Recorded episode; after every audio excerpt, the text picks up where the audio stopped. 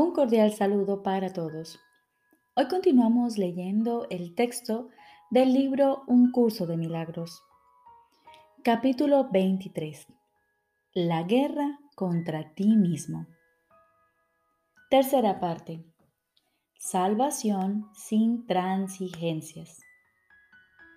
Jesús nos dice, ¿no es cierto acaso que no reconoces algunas de las formas en que el ataque se puede manifestar?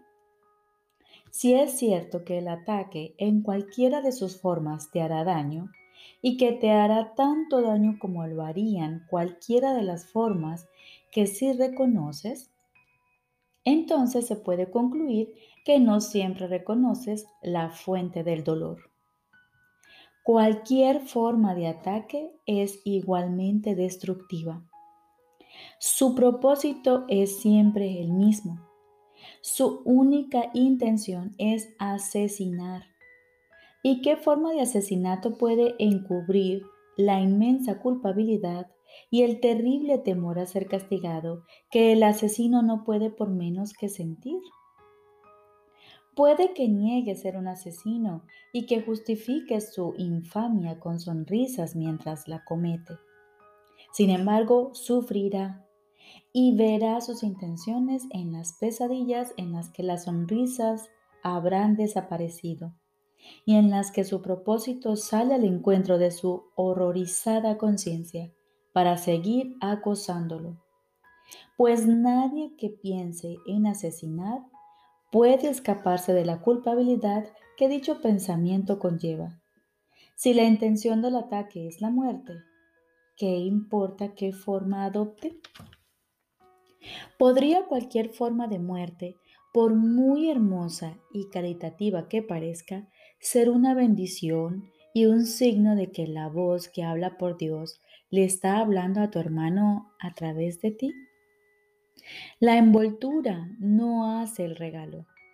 Una caja vacía, por muy bella que sea, y por mucha gentileza que se tenga al darla, sigue estando vacía. Y tanto el que la recibe como el que la da no podrán seguir engañándose por mucho más tiempo. Niégale el perdón a tu hermano y lo estarás atacando. No le estarás dando nada y solo recibirás de él lo que le diste. La salvación no transige en absoluto. Transigir es aceptar solo una parte de lo que quieres, tomar solo un poco y renunciar al resto. La salvación no renuncia a nada, se les concede a todos enteramente. Si permites que la idea de transigir invada tu pensamiento, se pierde la conciencia del propósito de la salvación porque no se reconoce. Dicho propósito se niega cuando la idea de transigir se ha aceptado, pues es la creencia de que la salvación es imposible. La idea de transigir mantiene que puedes atacar un poco, amar un poco y ser consciente de la diferencia. De esta manera pretende enseñar que un poco de lo mismo puede ser diferente y al mismo tiempo permanecer intacto, cual uno solo. ¿Tiene sentido esto? ¿Es acaso comprensible? Este curso es fácil precisamente porque no transige en absoluto Aún así, parece ser difícil para aquellos que todavía creen que es posible transigir. No se dan cuenta de que si lo fuese, la salvación sería un ataque. Es indudable que la creencia de que la salvación es imposible no puede propiciar la calmada y serena certidumbre de que ésta ha llegado. El perdón no se puede negar solo un poco. Tampoco es posible atacar por una razón y amar por otra y entender lo que es el perdón. ¿No te gustaría poder reconocer lo que constituye un asalto a tu paz si solo de esa manera resulta imposible que la pierdas de vista? Si no la defiendes, puedes mantenerla brillando ante tu visión, eternamente diáfana y sin jamás perderla de vista. Los que creen que es posible defender la paz y que está justificado atacar en su nombre, no pueden percibir que la paz se encuentra dentro de ellos. ¿Cómo iban a saberlo? ¿Cómo iban a poder aceptar el perdón y al mismo tiempo seguir albergando la creencia de que algunas formas de asesinato mantienen la paz a salvo? ¿Cómo iban a estar dispuestos a aceptar el hecho de que su brutal propósito va dirigido contra ellos mismos? Nadie se une a su enemigo ni comparte su propósito. Y nadie transige con un enemigo sin seguir odiándolo por razón de lo que éste le privó. No confundas una tregua con la paz ni la transigencia con el escape del conflicto. Haber sido liberado del conflicto significa que éste ha cesado. La puerta está abierta te has retirado del campo de batalla. No te has quedado allí con la esperanza cobarde de que el conflicto no se reanude solo porque los cañones se han acallado por un momento y el miedo que asola el lugar de la muerte no es evidente. En un campo de batalla no hay seguridad lo puedes contemplar a salvo desde lo alto sin que te afecte. Pero dentro de él no puedes encontrar ninguna seguridad. Ni uno solo de los árboles que aún quedan en pie puede ofrecerte cobijo. Ni una sola fantasía de protección puede servir de escudo contra la fe en el asesinato. He aquí el cuerpo vacilando entre el deseo natural de comunicarse y la intención antinatural de asesinar y morir. ¿Crees que puede haber alguna forma de asesinato que ofrezca seguridad? ¿Podría acaso la culpabilidad estar ausente de un campo de batalla?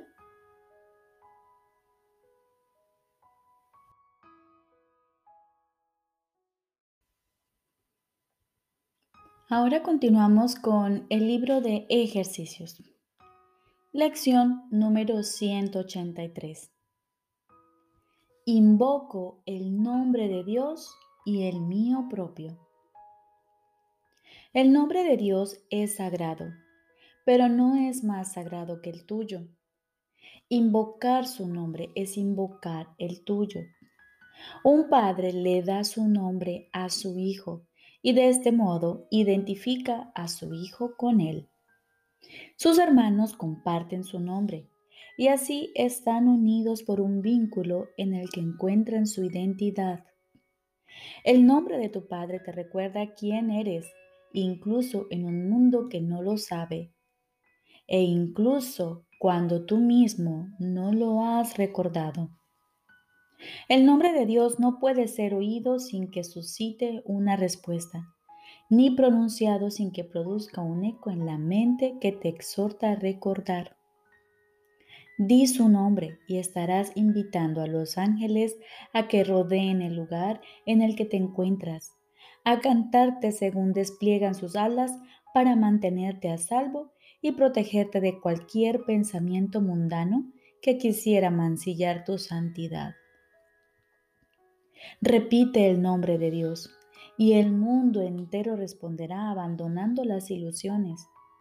Todo sueño que el mundo tenga en gran estima de repente desaparecerá. Y allí donde parecía encontrarse hallarás una estrella, un milagro de gracia. Los enfermos se levantarán, curados ya de sus pensamientos enfermizos. Los ciegos podrán ver, y los sordos oír. Los afligidos abandonarán su duelo y sus lágrimas de dolor se secarán cuando la risa de felicidad venga a bendecir el mundo. Repite el nombre de Dios y todo nombre niño deja de tener significado. Ante el nombre de Dios, toda tentación se vuelve algo indeseable y sin nombre.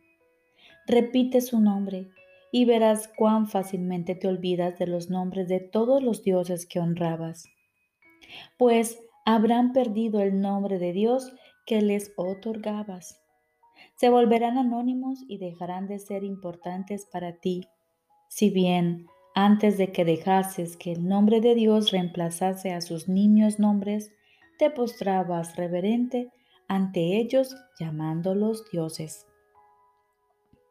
Repite el nombre de Dios e invoca a tu ser, cuyo nombre es el suyo. Repite su nombre y todas las cosas insignificantes y sin nombre de la tierra se ven en su correcta perspectiva. Aquellos que invocan el nombre de Dios no pueden confundir lo que no tiene nombre con el nombre, el pecado con la gracia, ni los cuerpos con el Santo Hijo de Dios.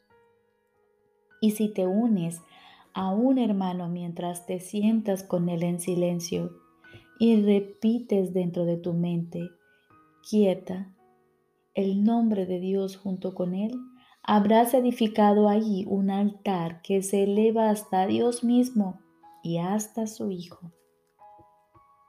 Repito, y si te unes a un hermano mientras te sientas con él en silencio y repites dentro de tu mente quieta el nombre de Dios junto con Él, habrás edificado ahí un altar que se eleva hasta Dios mismo y hasta su Hijo.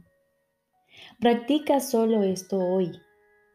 Repite el nombre de Dios lentamente, una y otra vez. Relega al olvido cualquier otro nombre que no sea el suyo. No oigas nada más. Deja que todos sus pensamientos se anclen en esto. No usaremos ninguna otra palabra, excepto al principio, cuando repetimos la idea de hoy una sola vez. Y entonces el nombre de Dios se convierte en nuestro único pensamiento, nuestra única palabra, lo único que ocupa nuestras mentes, nuestro único deseo, el único sonido que tiene significado y el único nombre de todo lo que deseamos ver y de todo lo que queremos considerar nuestro. De esta manera, extendemos una invitación que jamás puede ser rechazada. Y Dios vendrá y Él mismo responderá a ella. No pienses que Él oye las vanas oraciones de aquellos que lo invocan con nombres de ídolos que el mundo tiene en gran estima. De esa manera nunca podrán llegar a Él. Dios no puede oír peticiones que le pidan que no sea Él mismo o que su Hijo reciba otro nombre que no sea el suyo. Repite el nombre de Dios y lo estarás reconociendo como el único creador de la realidad. Y estarás reconociendo a sí mismo que su Hijo es parte de Él y que crea en su nombre.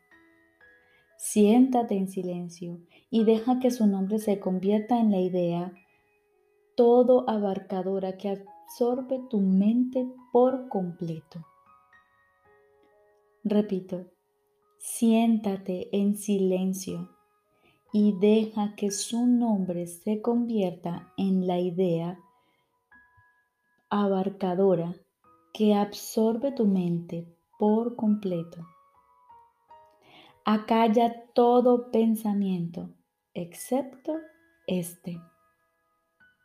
Invoco el nombre de Dios y el mío propio. Deja que esta sea la respuesta para cualquier otro pensamiento y observa cómo el nombre de Dios reemplaza los miles de nombres que diste a todos tus pensamientos sin darte cuenta de que solo hay un nombre para todo lo que existe y jamás existirá. Hoy puedes alcanzar un estado en el que experimentarás el don de la gracia. Puedes escaparte de todas las ataduras del mundo y ofrecerle a éste la misma liberación que tú has encontrado. Puedes recordar lo que el mundo olvidó y ofrecerle lo que tú has recordado. Puedes también aceptar el papel que te corresponde desempeñar en su salvación, así como en la tuya propia. Y ambas se pueden lograr perfectamente. Recurre al nombre de Dios para tu liberación y se te concederá. No se necesita más oración que esta, pues encierra dentro de sí a todas las demás. Las palabras son irrelevantes y las peticiones innecesarias cuando el Hijo de Dios invoca el nombre de su Padre. Los pensamientos de su Padre se vuelven los suyos propios. El Hijo de Dios reivindica su derecho a todo lo que su Padre le dio. Le está dando todavía y le dará eternamente. Lo invoca para dejar que todas las cosas que creyó haber hecho queden sin nombre ahora y en su lugar el santo nombre de Dios se convierta en el juicio que Él tiene de la intrascendencia de todas ellas. Todo lo insignificante sea calla. Los pequeños sonidos ahora son inaudibles. Todas las cosas vanas de la tierra han desaparecido. El universo consiste únicamente en el Hijo de Dios, que invoca a su Padre. Y la voz de su Padre responde en el santo nombre de su Padre. La paz eterna se encuentra en esta eterna y serena relación en la que la comunicación trasciende con creces todas las palabras y sin embargo supera en profundidad y altura todo aquello que las palabras jamás pudiesen comunicar. Queremos experimentar hoy esta paz en el nombre de nuestro Padre y en su nombre se nos concederá. Recordemos, lección número 183. Invoco el nombre de Dios y el mío propio. Hoy nos damos nuevamente la oportunidad de aquietar nuestra mente, de acallar nuestros pensamientos y solo invocar el nombre de Dios, el nombre de nuestro Padre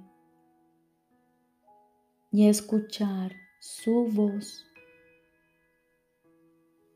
que habla en la plenitud del silencio. Es allí donde le hallamos a Él. Hoy repetimos su nombre,